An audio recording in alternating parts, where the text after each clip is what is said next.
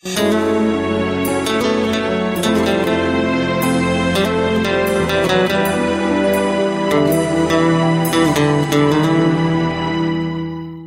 что вы не сможете делать на небесах. Марк Кэхилл. Глава девятая. Четыре обезоруживающих вопроса. Если бы существовал лишь один человек, не любящий Спасителя, и если бы он жил в сибирской глуши, и если перед тем, как он обратился к Господу, была бы необходимость в том, чтобы все живущие на этой земле миллионы христиан должны были бы поехать туда, и каждый из них умолял бы его прийти к Иисусу, то это стоило бы всех вложенных затрат и усердного труда. Если бы мы должны были год за годом проповедовать тысячам людей и при этом не спасли бы никого, кроме одной души, то эта одна душа была бы полным вознаграждением за наши труды, ибо душа бесценна. Чарльз Сперджен Когда вы говорите с кем-то о Боге, очень важно задавать вашему собеседнику вопросы. Христиане часто совершают ошибку, торопливо переходя к рассказу Евангелия, еще даже толком не поговорив с человеком. Для того, чтобы создать хорошую обстановку для благовестия, необходимо узнать, во что же люди верят и почему. Помните, что во время разговора с неверующим у вас нет необходимости приводить для него все возможные доказательства. Попросите неверующих самим попытаться доказать свою точку зрения – относительно вечной жизни и Бога. В лагерях для христианских руководителей Summit Ministries во время моих выступлений мы преподаем студентам так называемые «четыре обезоруживающих вопроса». Несмотря на свою простоту, эти поразительные вопросы заставляют людей сильно задуматься. Составлены они так, чтобы помочь людям осознать всю несостоятельность их убеждений. Затем мы можем в любви отстоять нашу собственную точку зрения. Пожалуйста, не используйте эти вопросы в виде оружия. Это может поставить людей в глупое положение, что, естественно, не будет способствовать их дальнейшему принятию вашего послания о Господе. Главным образом, эти вопросы предназначены для того, чтобы помочь вам лучше узнать собеседника, а не обидеть его. В лагерях «Саммит» мы советуем студентам задавать эти вопросы преподавателям у себя в университетских аудиториях. Если делать это мягко и с любовью, то эти вопросы очень помогают студентам в доказательстве своих убеждений. Итак, давайте посмотрим на эти четыре обезоруживающих вопроса. Что вы под этим имеете в виду? Этим вопросом вы можете побудить людей к тому, чтобы они дали определение словам, используемым ими в разговоре. Чем больше вы знаете об убеждениях человека, с которым вы говорите, тем лучше вы сможете вести вашу беседу. Достаточно часто в разговоре со мной собеседник называет себя христианином. В этом случае я спрашиваю, что вы имеете в виду под словом «христианин»? Многие люди отвечают на этот вопрос, говоря, что они ходят в церковь. Кстати, становится ли человек христианином только лишь потому, что он ходит в церковь? Конечно же нет. Если вы заходите в гараж, делает ли это вас автомобилем? Заходя в Макдональдс, становитесь ли вы гамбургером? Нам, как верующим людям, необходимо посещать церковные собрания. Но это не делает какого-либо человека христианином. Однажды в техническом университете Джорджии я разговаривал с молодым парнем, назвавшим себя христианином. Я спросил его, что он имеет в виду под словом «христианин», на что последовал ответ я искуплен и спасен кровью Иисуса Христа. И сказал, хорошо, хорошо, полегче, молодой человек. Он без сомнения знает, во что он верит, так же, как и всем нам следует это знать. Когда кто-либо говорит мне, что он сторонник движения «Новая эра», я спрашиваю, что вы имеете в виду под «Новой эрой»? Движение «Новая эра» может включать в себя очень многое, начиная с переселения душ и заканчивая кристаллами. Таким образом, этот вопрос поможет вам определиться с тем, что же ваш собеседник имеет в виду под этим термином. Если кто-то говорит, что он агностик, спросите его, что вы имеете в виду под словом агностик? Некоторые люди, говоря агностик, имеют в виду атеиста, и наоборот. Атеист — это человек, отрицающий существование Бога. Агностик — это тот, кто не исключает, что Бог есть, тем не менее убежден в том, что познание Бога непостижимо. Пусть ваш собеседник объяснит то, во что он верит. Тогда вы будете знать, как вести дальнейший разговор. Второй вопрос. А откуда вы знаете, что это истина? Когда ваш собеседник объясняет свои взгляды, очень хорошо было бы задать ему следующий вопрос. Откуда вы знаете, что сделанное вами утверждение на самом деле истина? Какие у вас имеются доказательства, подтверждающие вашу точку зрения? Как-то раз один человек сказал мне, что у Евангелия от Матфея 18 авторов. Я спросил его, откуда вы знаете, что это истина? Были ли у него хоть какие-нибудь доказательства, подтверждающие эту точку зрения? Совершенно никаких. Конечно же, Евангелие от Матфея написал Матфей. Однако некоторые либеральные профессора религии преподают ложь относительно авторства Библии. Когда люди говорят о стопроцентной уверенности в том, что они после смерти попадут на небеса, спросите их, на чем основывается ваша уверенность? Вы получите интересные ответы, начиная от Иисуса и заканчивая «Я хороший человек». Если они упоминают о своих добрых делах, то вы знаете, как продолжить разговор. Просто разберите с ними 10 заповедей. Один человек в беседе со мной – сделал утверждение о том, что Иисус не воскресал из мертвых. Я спросил его, откуда он знает, что это действительно так. У него не оказалось ни малейшего доказательства, подтверждающего его слова. Он не имел и представления о всех позже приведенных мною фактах, убедительно доказывающих, что Иисус действительно воскрес из мертвых. Когда затрагивается тема эволюции, люди часто говорят о возрасте Земли – который, по их убеждению, составляет несколько миллиардов лет. Спросите их, откуда они это знают.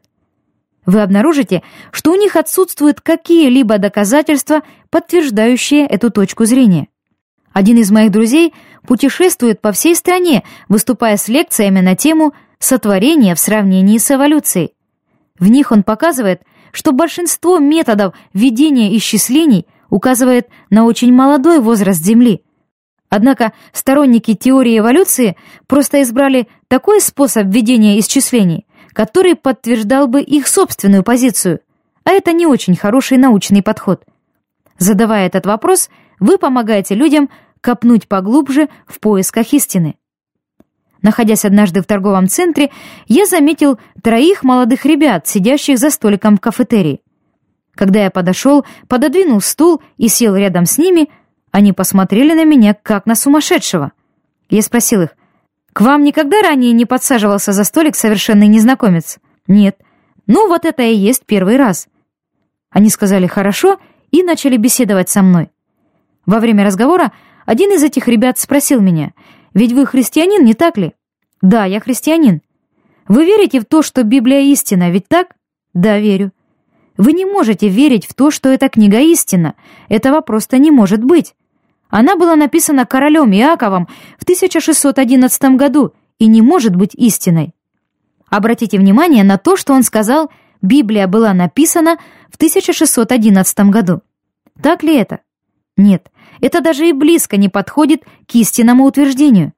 На самом деле, Библию тогда не написали, а лишь перевели по указанию короля Иакова с иврита и греческого на литературный английский язык. Поэтому я спросил, ты уверен в своих словах? А затем привел ему доказательства, показывающие, что его убеждения не имели под собой никаких реальных оснований. В свою очередь эти ребята, проявив ко мне безотлагательное уважение, выслушали все остальное, сказанное мною в том разговоре.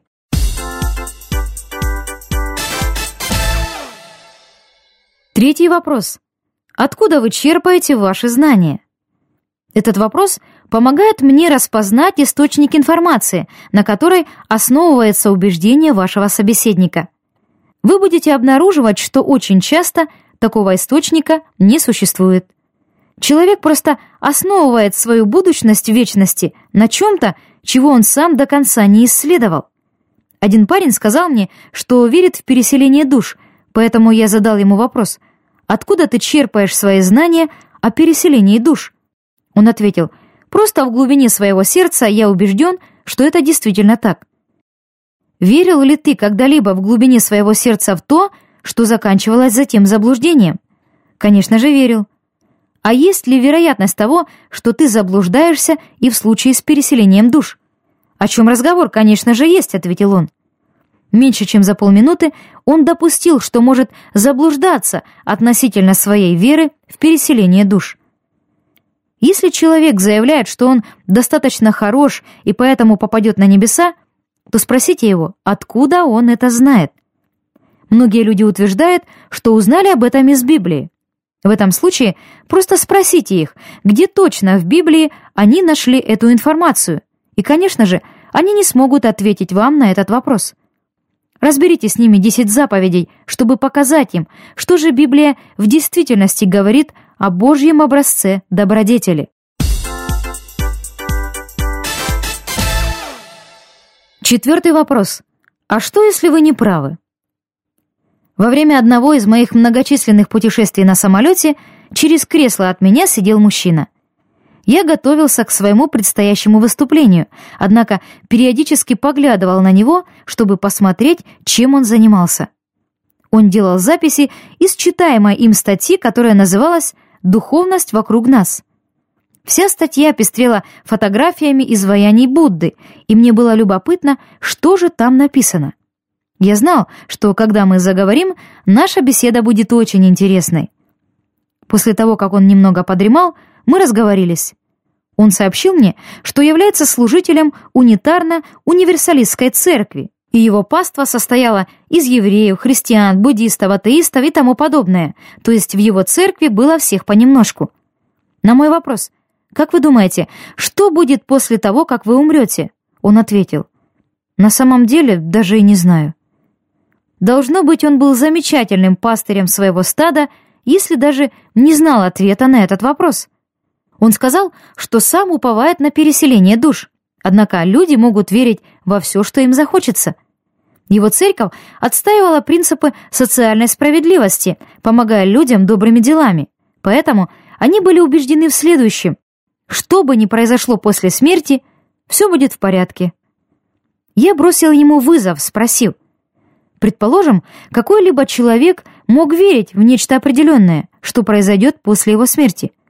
Возможно ли такое, что когда он умрет, всего то, во что он верил, в действительности там вдруг не окажется? Он ответил, конечно, такое возможно. Вы правы, сказал я. Если какой-либо человек верит, что после смерти ничего не существует, а окажется, что там все-таки что-то есть, то он был неправ на все сто процентов. Но вы не можете иметь ложное представление, если бы не существовало чего. Посмотрев на меня, он сделал усиленное глотательное движение, понимая, что я его поймал. Он ответил «верного представления». Точно. Относительно вечной жизни должно существовать верное представление. И вы только что это признали, что означает существование непреложной истины. Если это действительно так, то у людей из вашего собрания ложное представление о вечной жизни. Что вы собираетесь делать по этому поводу? С неприязнью на лице он сказал, «Мне не очень нравится терминология, которую вы используете в данный момент». В этом не было ничего удивительного, ведь он только что был вынужден признать, что существует истинная ложь, однако он в это не верит. Это отличный довод, который вы можете использовать в разговоре с людьми. После смерти или есть что-то, или нет ничего. Мы все не можем быть правы, когда дело касается наших мнений относительно вечной жизни. Если может быть ложное представление о вечной жизни, тогда должно существовать и истинное, и нам необходимо сделать так, чтобы оно стало известным людям. Этот вопрос также отлично задавать в конце разговора, чтобы заставить вашего собеседника задуматься о том, как его неверные решения могут повлиять на то, где он будет проводить вечность. Но будьте готовы к тому, что человек, с которым вы беседуете, может обернуть этот вопрос в ваш адрес. Как бы вы ответили, если бы кто-нибудь спросил вас, «А что, если вы заблуждаетесь, и все, что вы говорите об Иисусе, неправда?» Вы когда-нибудь задумывались над этим? Видите ли, в данной ситуации все люди не могут быть правы. Например, мусульмане не верят в то, что Иисус умер на кресте, не говоря уже о его воскресении из мертвых, в то время как смерть Христа и его воскресение лежат в основании христианства. Мы все не можем быть правы. А что если мы заблуждаемся? Многие христиане ответили бы на этот вопрос, сказав, что если все это неправда, то они просто умрут и попадут в могилу, поэтому им нечего терять. Но это не может быть исчерпывающим ответом на вопрос. Один парень сказал мне, «Вы верили в нелепости типа Пасхи и Рождества, а я в своей жизни, по крайней мере, повеселился на вечеринках, а затем мы оба попадаем в могилу». Его довод был достаточно основательным. Если все, что связано с Иисусом, ложно, то мы буквально впустую провели наши жизни. Мы молились кому-то, кого не существует. Мы дали людям надежду на вечную жизнь, которой нет. Павел сказал, «А если Христос не воскрес, то вера ваша тщетна, вы еще во грехах ваших. И если мы в этой только жизни надеемся на Христа, то мы несчастнее всех человеков». Первое послание к Коринфянам, 15 глава, 17-19 стихи. Если Иисус дает нам надежду лишь в этой жизни, а не навечно, то мы должны быть самыми несчастными из всех людей. Если Иисус не воскрес из мертвых, то наша вера просто тщетна. Отвечая кому-либо на этот вопрос, я говорю, что, во-первых, лишь та вера, в которой я не сомневаюсь, имеет доказательства для ее обоснования. Если вы будете изучать другие религии, то обнаружите, что это действительно так. Во-вторых, когда я уверовал в Иисуса Христа, моя жизнь изменилась. Я испытал, что значит жить во грехе и каково жить, служа Господу. И я в любой момент выберу жизнь с Иисусом, нежели жизнь во грехе. И в-третьих, если я заблуждался в том, во что я верил, тогда бы я просто умер и попал в свою могилу, и на этом бы все закончилось.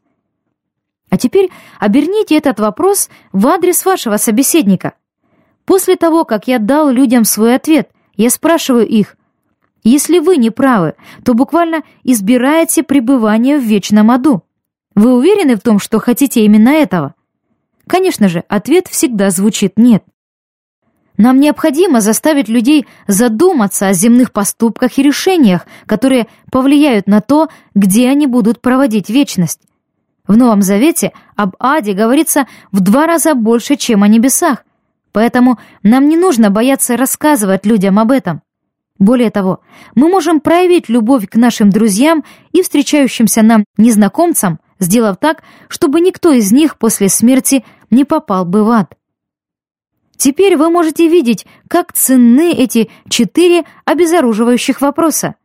Почаще используйте их во время благовестия.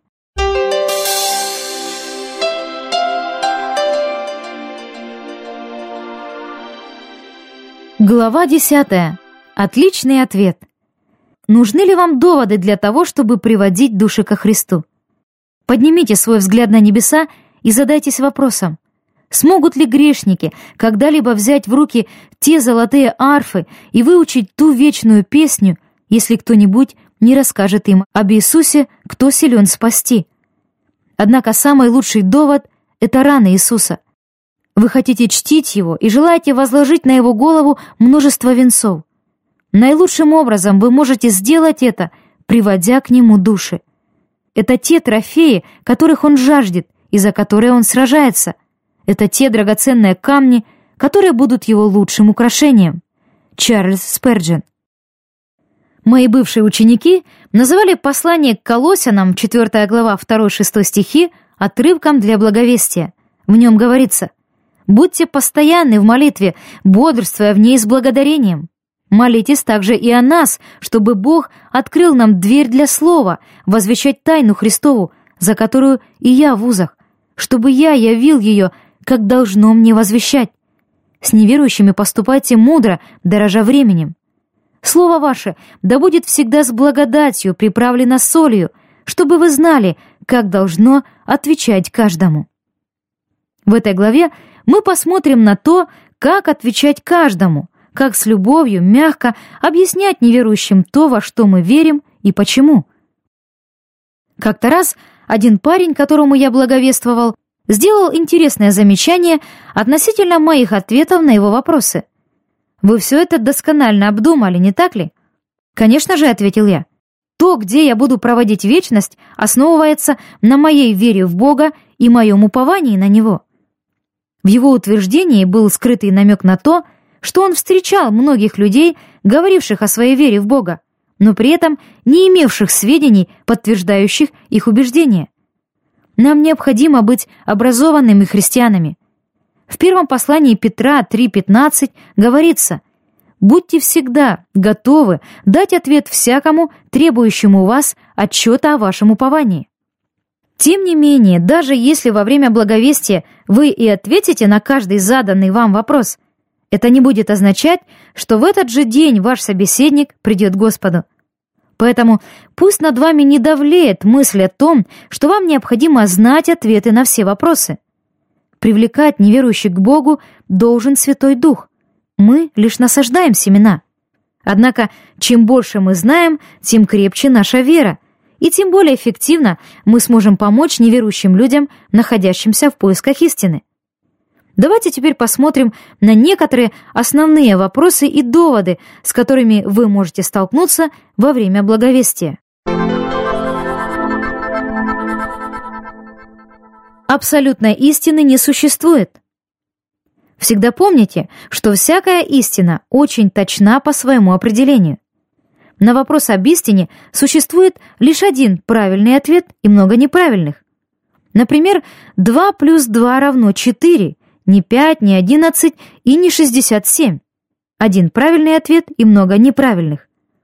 Есть лишь один человек, занимающий сейчас пост президента страны. Одно верное утверждение и много неверных. Я бы предположил, что относительно вечной жизни существует лишь один верный взгляд и много ошибочных. И в действительности так оно и есть. Есть лишь одна непреложная истина, и находится она в Библии и нам необходимо постоянно указывать людям на нее. Разговаривая как с христианами, так и с неверующими, вы можете использовать следующее отличное утверждение. Важно не то, во что вы верите, а то, что есть истина. Главное — заставить людей задуматься об истине, нежели просто об убеждении. Я могу полагать, что Земля плоская, но это не так. У меня может быть убеждение в том, что небо зеленое, но оно не такое. Я могу думать, что вы мне пошлете тысячу долларов, но, скорее всего, это не является правдой. Вы должны помочь людям начать проводить различия между тем, во что они верят, и тем, что есть истина. Однажды я присутствовал на встрече выпускников средней школы, в которой я раньше учился. Мы делали групповое фото. Мой рост больше двух метров, поэтому, как вы можете догадаться, во время фотосъемки я всегда стою в заднем ряду. В тот раз я не только находился в заднем ряду, а меня еще и посадили там на стул. Для благовестия ищите слушателей, которые в данный момент никуда не могут уйти от вас. Парень по имени Джим, который стоял рядом со мной, в тот момент не собирался никуда уходить, поэтому я решил поговорить с ним. Во время учебы в школе он был популярным футбольным игроком. Со своими дорогими часами Rolex и большим золотым кольцом он выглядел довольно преуспевающим человеком. Я спросил Джима, что происходит в духовной сфере его жизни. Объясняя свои духовные убеждения, он сказал, «Если в глубине своего сердца я верю в некую истину, то это и есть истина». Один из моментов, с которым вы будете часто сталкиваться во время благовестия – это противопоставление абсолютной истины и относительной. Некоторые люди полагают, что в каждой ситуации истина своя. Вот один из доводов, который я использую в таком случае. Адольф Гитлер уничтожил 6 миллионов избранных Богом людей. Поэтому до тех пор, пока он верил в своем сердце, что это было правильным, без всякого сомнения его действия были приемлемыми, не так ли, Джим? В этот момент Джим попал в тупик. Я встречал лишь троих людей, ответивших на этот вопрос утвердительно. Некоторые люди, когда их застают врасплох с их доводом, не хотят признавать свою неправоту. Джим ответил, абсолютная истина должна существовать, и отвел свой взгляд в сторону. Помните, что разговор о Христе имеет огромное значение, поэтому никогда не заканчивайте его на негативной ноте. Поэтому я добавил, Джим, если ты когда-либо захочешь познать абсолютную истину, то сможешь найти ее в Библии. По выражению его глаз я мог заметить, что в его сердце было посажено хорошее семя. Как-то раз я смотрел телевизионное шоу под названием «Политически некорректный», цель которого состояла в том, чтобы просто позволить приглашенным участникам на протяжении получаса делиться своими взглядами. В тот вечер в шоу принимала участие женщина очень консервативного толка, которая отличным вопросом ставила в тупик всех остальных участников. Одним из заданных ею вопросов был, в какой ситуации изнасилование является приемлемым? В ответ на это другие участники шоу не могли ничего ответить. Задумайтесь над этим. Приходит ли вам в голову хоть одна ситуация, в которой изнасилование было бы приемлемым? Так как оно неприемлемо для всех людей, во всех местах и в любое время, утверждение «изнасилование неприемлемо» будет абсолютно истиной.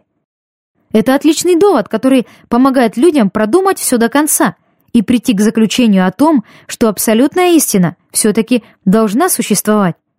Затем у вас будет замечательная возможность доказать вашу точку зрения относительно истинности Бога и Библии. Можете ли вы доказать, что Бог существует? Люди часто задают этот вопрос, как бы давая понять, что ваша вера слепа, в то время как их точка зрения благоразумна. Иными словами, мы верим слепо, а они верят продуманно. Бог никогда не просил нас верить слепо и никогда этого не попросит. Именно слепая вера и ведет людей к лжеучениям. В принятии большинства решений в нашей жизни мы используем продуманную веру, и нам необходимо также поступать и в принятии решений относительно вечной жизни. Доказать неверующим существование Бога не так уж и трудно, особенно в свете того, что нам говорится в послании к римлянам 1.19. То, что можно знать о Боге, явно для них.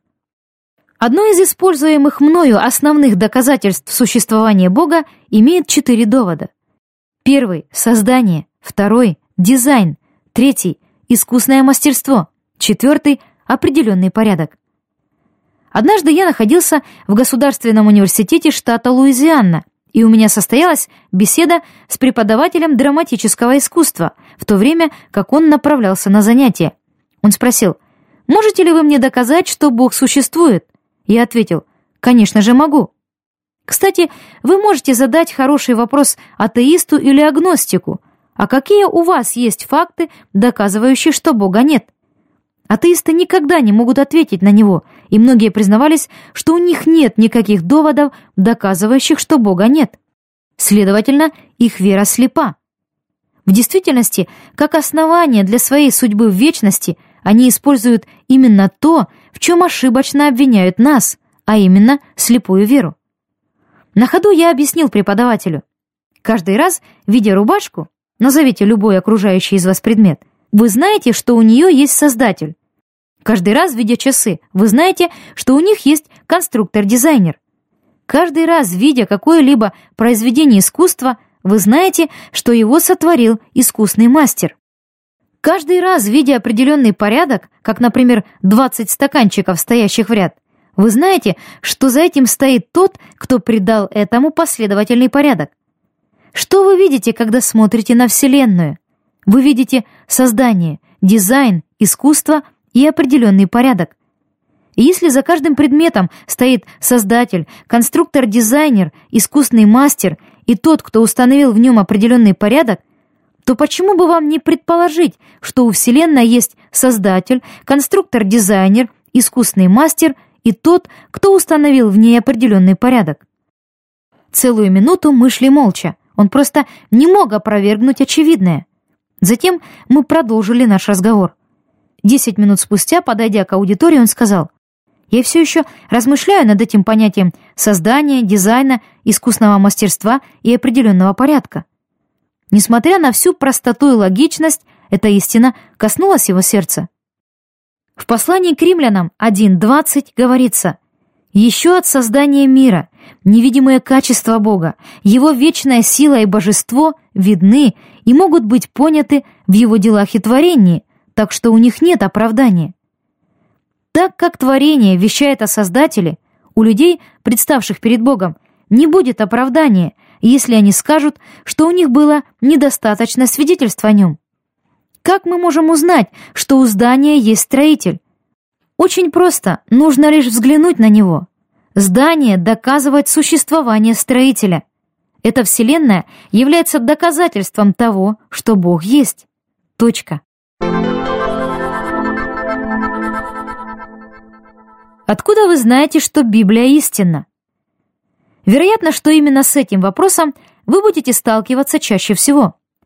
Людям хочется знать, как сказал Пилат, что есть истина. Евангелие Иоанна 18.38. В Евангелии от Иоанна 17.17 Иисус сказал о Божьем Слове следующее «Слово Твое есть истина». Без всякого сомнения, вся содержащаяся в Библии информация указывает на то, что Слово Божье есть истина. Тем не менее, если бы вы аргументировали ваши доводы именно таким образом, многие люди обвинили бы вас в слишком несостоятельном объяснении. Большинство христиан просто говорят, что они верят в истинность Библии. Но помните, важно не то, во что вы верите, а что есть истина.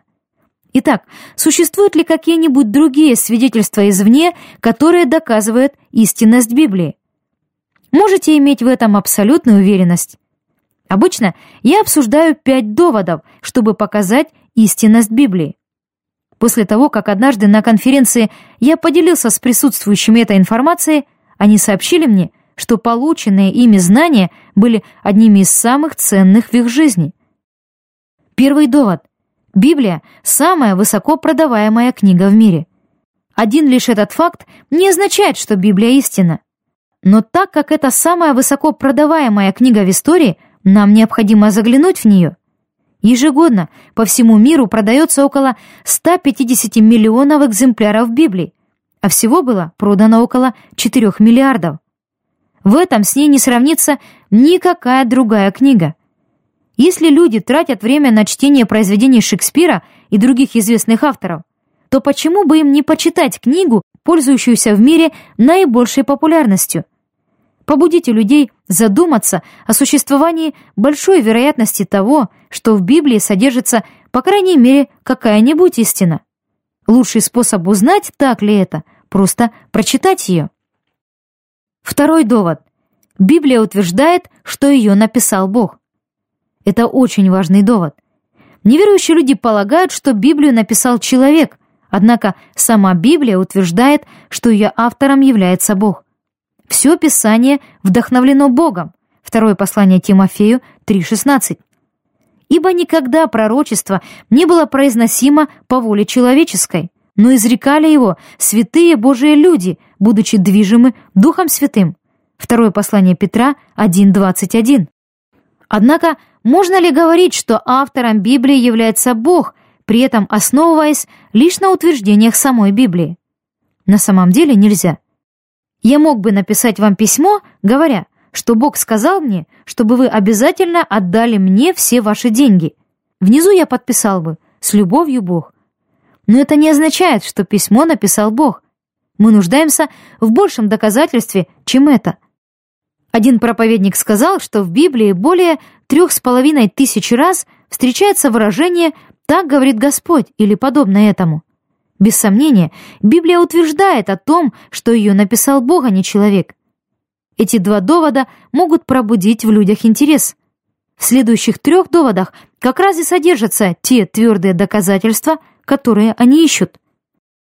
Третий довод. Истинность Библии подтверждается историей. Еще никто никогда не смог обнаружить в Библии хоть один факт, противоречащий истории.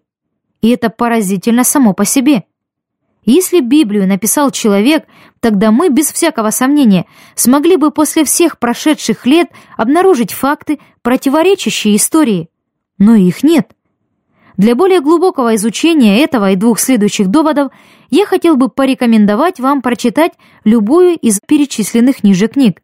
«Неоспоримое свидетельство» Джош Макдауэлл, Доводы в пользу Христа, Ли Стробл, Печать Бога, Грант Джеффри. Во всех трех книгах содержатся отличные доказательства того, что автором Библии является не человек, а всемогущий Бог. Если я встречаю искренне ищущих людей, то часто покупаю им для чтения одну из этих книг. Довод четвертый. Истинность Библии подтверждается археологией. К сегодняшнему дню на Ближнем Востоке археологами не найдено ни одного предмета, который доказывал бы, что Библия неверна. На самом деле, каждое новое открытие лишь подтверждает истинность Библии. Всего было обнаружено более 25 тысяч археологических находок, имеющих отношение к людям, местам и событиям, упомянутым в Библии. И ни одно из них не противоречит чему-либо в Писании. Это невероятное доказательство достоверности Библии. В трех только что упомянутых мною книгах приводится много отличных сведений об этих доказательствах, основанных на археологических открытиях, поэтому я воздержусь от повторения. Приведя несколько примеров археологических находок, подтверждающих истинность Библии, я часто говорю людям, если вы можете поверить в исторические и археологические доказательства, подтверждающие истинность Библии, то почему, на ваш взгляд, вы не можете поверить и в духовный аспект этой книги? Очень часто этот вопрос дает людям хорошую пищу для размышлений. Пятый довод. Исполнившиеся пророчества подтверждают истинность Библии.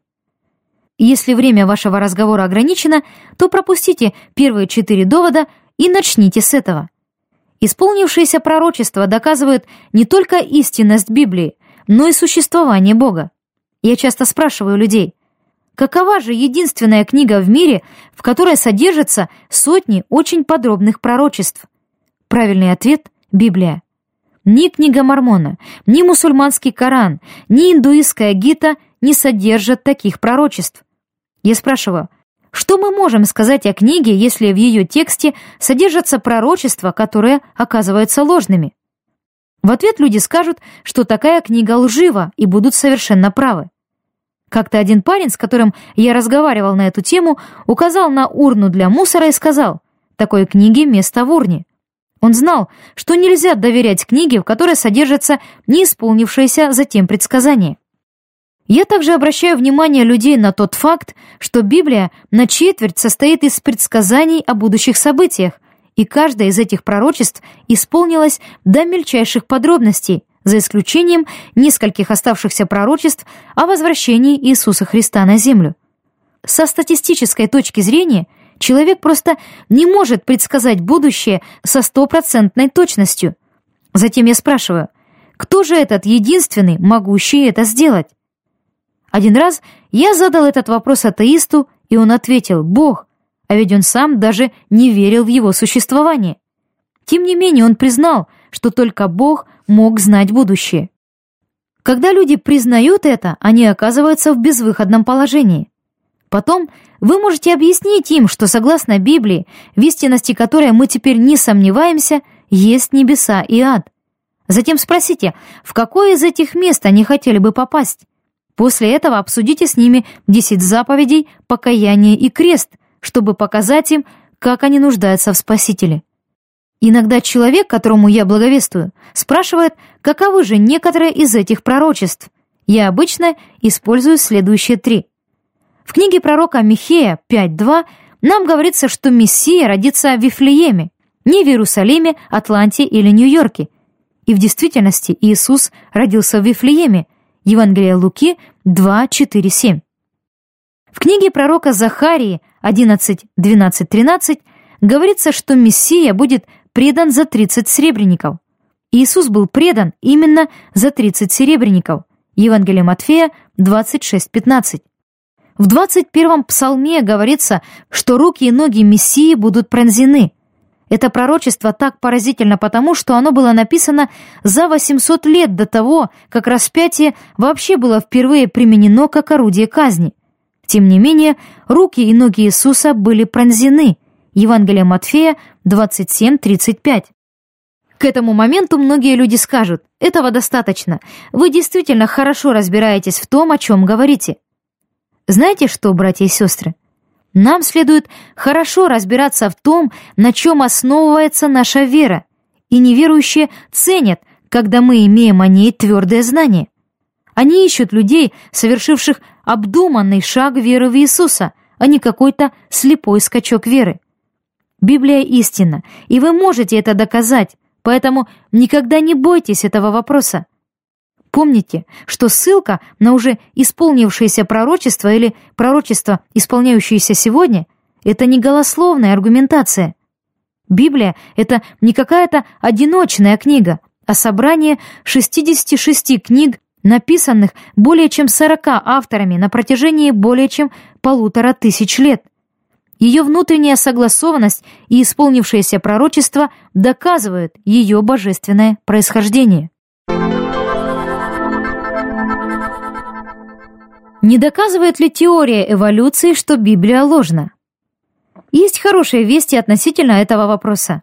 Существует огромное количество исходящей из научных кругов информации, опровергающей теорию эволюции. Для большого количества людей эта тема имеет решающее значение, и именно по этой причине многие не верят в Бога.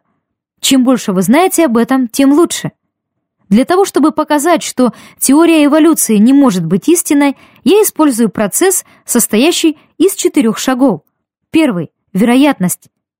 Предположим, у вас есть стаканчик с 20 игральными костями, каждая из которых обозначена буквой алфавита А, Б, В, Г и так далее. Вы хотите бросить эти кости так, чтобы они выпали в алфавитном порядке. Чтобы это произошло, вам пришлось бы их бросать 10 347 раз. Математики же утверждают следующее. Получение нужной комбинации совершенно невозможно, если количество попыток превышает 1050 раз. Мы говорим здесь лишь о 20 предметах, выпавших в определенном порядке. В нашем теле насчитывается 206 костей. Сколько времени понадобится для того, чтобы они появились в определенном порядке?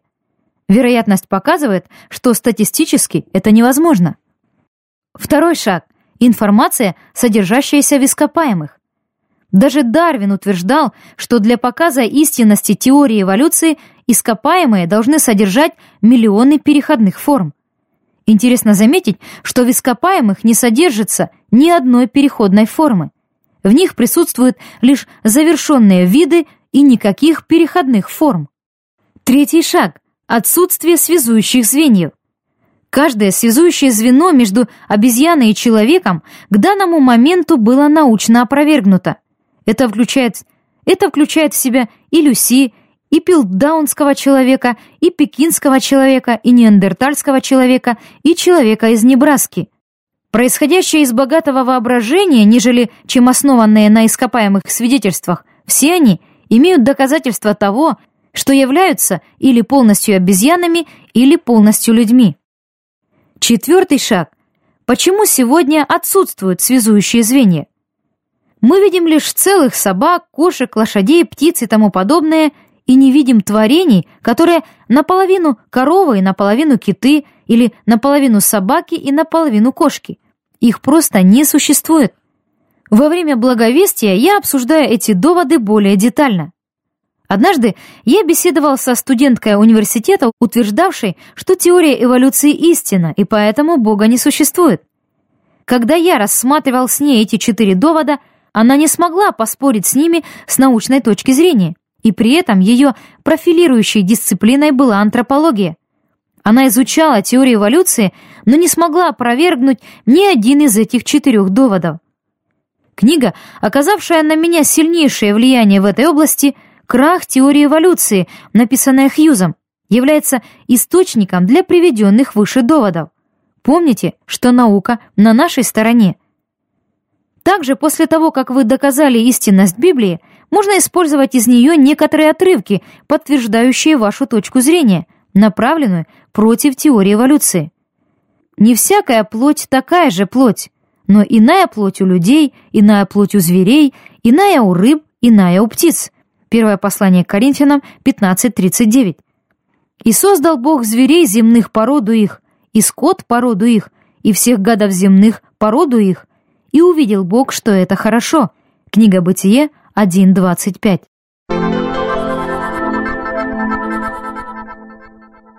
Как это Иисус может быть единственным путем к Богу?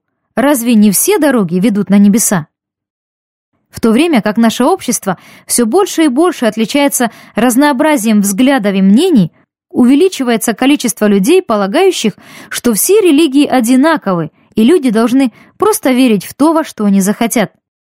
Однажды Опра Уинфри во время своего популярного телешоу поделилась тем, во что она верит. По ее убеждению, можно многими путями добраться на вершину горы, где по ее описанию находится Бог. То есть мы можем пойти по христианскому пути или выбрать путь иудеев, или мусульманские, или индуистские пути, или идти путем добрых дел и тому подобное. Я отвечаю на подобное утверждение следующим образом. Если существует много путей к Богу, то должен ли был Сын Божий умирать на кресте за грехи этого мира? Конечно же нет. Если люди могли бы оставаться на пути иудеев или на пути добрых дел и при этом все равно достичь Бога, тогда Иисусу не нужно было бы претерпевать мученическую смерть на кресте, чтобы заплатить за наши грехи. Зачем ему было умирать за нас, если в этом не было никакой необходимости? В Библии говорится, что он сознательно пошел на смерть. Если он избрал смерть за наши грехи, когда в этом не было никакой необходимости – то это становится самым бессмысленным и глупым поступком в мировой истории. Однако, исследовав его пути и действия, вы увидите, что за всю свою жизнь Иисус не совершил ни одной глупости. Он жил без греха, и все его действия и поступки были совершенными. Зачем ему было вести единственную в истории человечества совершенную жизнь, а затем совершить самый глупый поступок тысячелетия, если только он и не есть тот самый, единственный путь на небеса, как он сам это и сказал. Когда кто-нибудь спросит вас, почему вы так уверены в том, что Иисус — единственный путь на небеса, то сперва вы можете ответить, а на чем основывается ваша уверенность, что Он таковым не является? Пусть другие попробуют доказать свою точку зрения. Вы очень быстро обнаружите, что многие потерянные без Бога люди полагаются на слепую веру. Затем вы можете объяснить, что как только человек покается в своих грехах и доверится Иисусу, он рождается свыше. Бог поселяется внутри нас посредством Святого Духа, давая нам полную уверенность в том, что мы теперь имеем вечную жизнь. Расскажите о десяти заповедях, о покаянии, о кресте и о том, что пролитая кровь Иисуса может сделать для Него. Следующие стихи могут помочь вам. Ко мне обратитесь, и будете спасены все концы земли, ибо я Бог, и нет иного». Исайя 45:22. Иисус сказал, «Я есть путь и истина и жизнь. Никто не приходит к Отцу, как только через меня». Евангелие Иоанна 14:6. «Ибо нет другого имени под небом, данного человеком, которым надлежало бы нам спастись». Деяние 4.12. «Ибо един Бог и един посредник между Богом и человеками, человек Иисус Христос. Первое послание Тимофею 2.5. Я не верю в ад, поэтому его и не может быть. Помните, важно не то, во что мы верим, а что есть истина. Неверие не меняет истину. Мы можем верить, что яд не убивает, но он это делает. Мы можем верить в то, что Земля плоская, но это не так. Продолжайте напоминать людям о том, чтобы они искали истину, а не просто что-нибудь, во что можно верить. Библия говорит об аде как о реальном месте. Иисус упоминал о нем 33 раза, очень наглядно описывая все его ужасы. Ад — это место вечного чувства мучения, и нам необходимо убеждать людей в его реальности и предостеречь их не идти туда. Разве в Библии не говорится, что после смерти наши души переселятся? В наши дни многие люди верят в переселение душ, потому что это кажется таким крутым. Кому не захочется начать все по-новому? Однако в индуизме, откуда берет свое начало это учение, переселение душ не является чем-то хорошим, а наоборот проклятием. Люди должны продолжать возвращаться к жизни на земле до тех пор, пока они не достигнут совершенства – без сомнения, Библия не поддерживает учение о переселении душ. Сказав, что нам должно родиться свыше, Иисус имел в виду духовное, а не физическое рождение. Люди, доверившиеся Христу, духовно рождены в Божью семью. Каждый из нас после смерти отправится в одно из двух мест, или на небеса, или в ад. Мы не возвратимся на землю в ином облике. Библия говорит нам, «Ибо летам моим приходит конец, и я отхожу в путь невозвратный». Книга Иова 16.22. И как людям положено однажды умереть, а потом суд. Послание к евреям 9.27. Может ли Бог сотворить такую большую каменную глыбу, что не сможет ее поднять? Может ли Бог сотворить самый большой во Вселенной камень? Да, может, ведь Он творец всего. Может ли Бог поднять самую большую во Вселенной каменную глыбу? Да, может, ведь Он всемогущ. Итак, в чем же смысл вопроса? На самом деле, его просто нет. Это всего лишь один из тех вопросов, которые неверующие иногда задают христианам, чтобы поставить их в тупик. Ответ на этот вопрос – нет.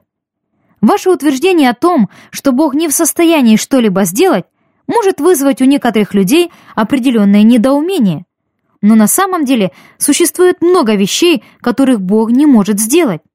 Он не может сделать квадрат кругом или сотворить круглый квадрат.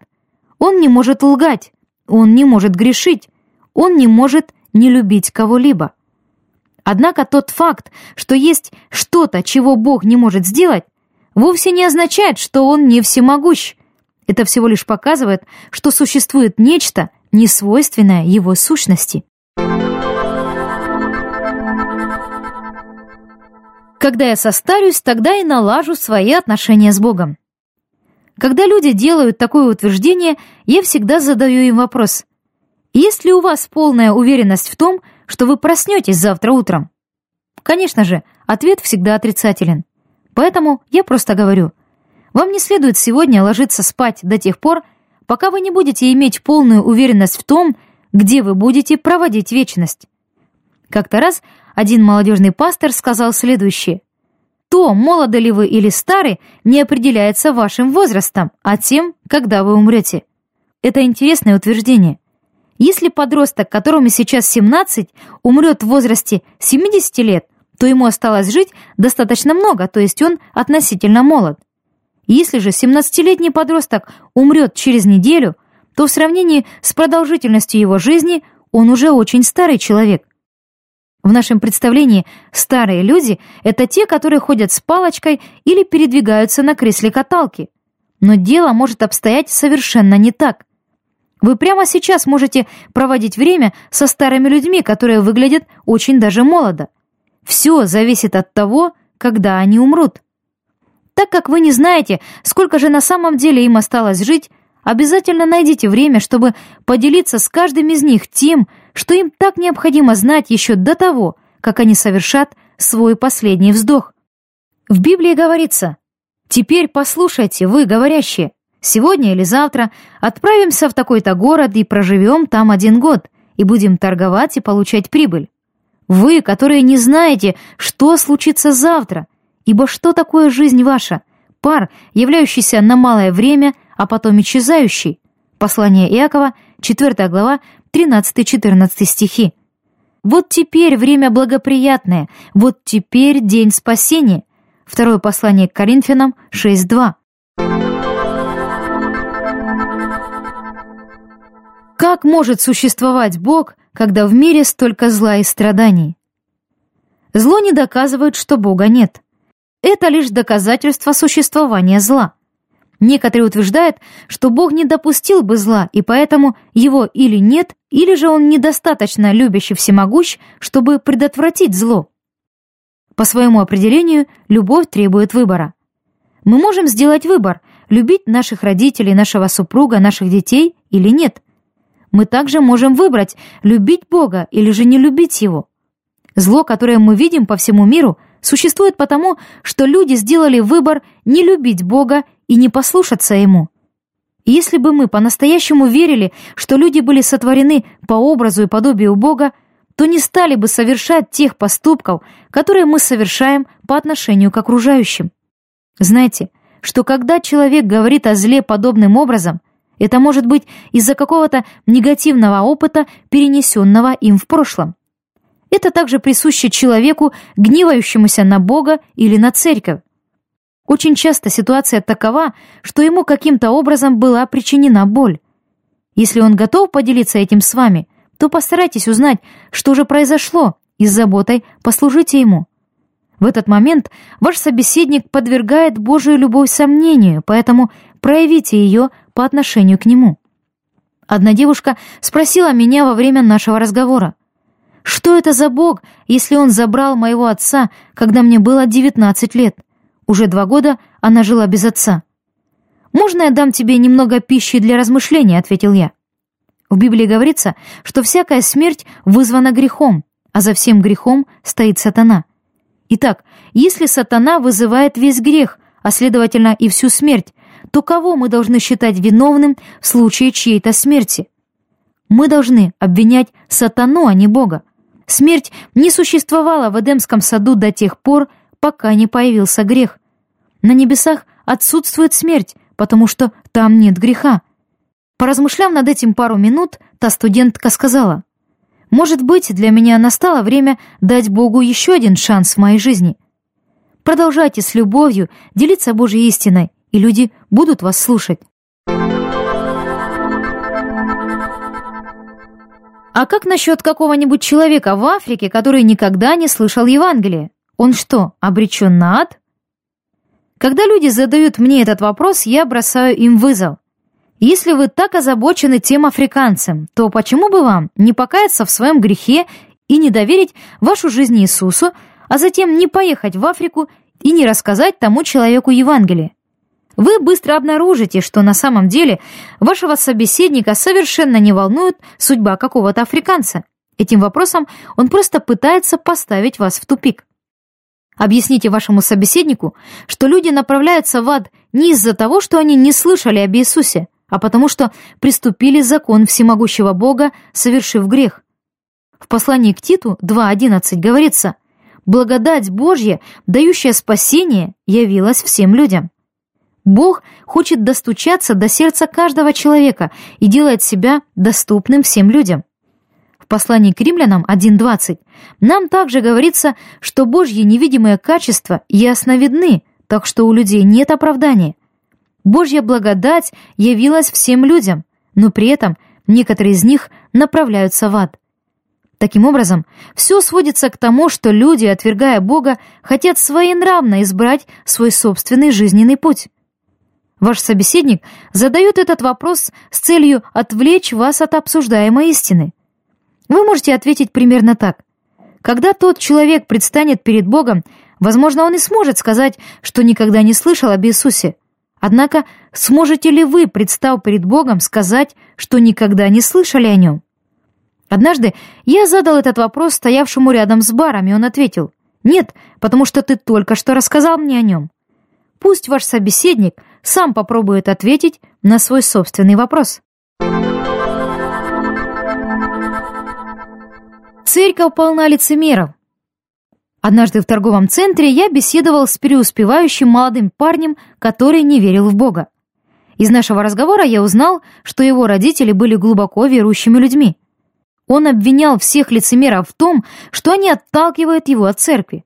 Я спросил его, если бы я подошел к тебе, распивая пиво и куря анашу, и стал бы рассказывать об Иисусе, что бы ты подумал обо мне? Я подумал, что встретил еще одного ненормального из этого мира. Ты совершенно прав, сказал я. Это на все сто процентов делает меня неправым, но это совершенно не означает, что Бог не прав. Я попытался помочь ему провести различие между сущностью Бога и поступками его последователей или предполагаемых последователей. Затем я продолжил. Сегодня здесь, в торговом центре, есть лицемеры. Однако это не помешало тебе прийти сюда. Лицемеры будут и в ресторане, куда ты со своей подружкой пойдешь ужинать сегодня вечером. Но это не удержит тебя от того, чтобы пойти туда. Слушай, я чего-то тогда не пойму. Почему же ты позволяешь лицемерам удерживать тебя от того, чтобы узнать о едином истинном Боге, который любит тебя безусловной любовью и хочет простить все твои грехи?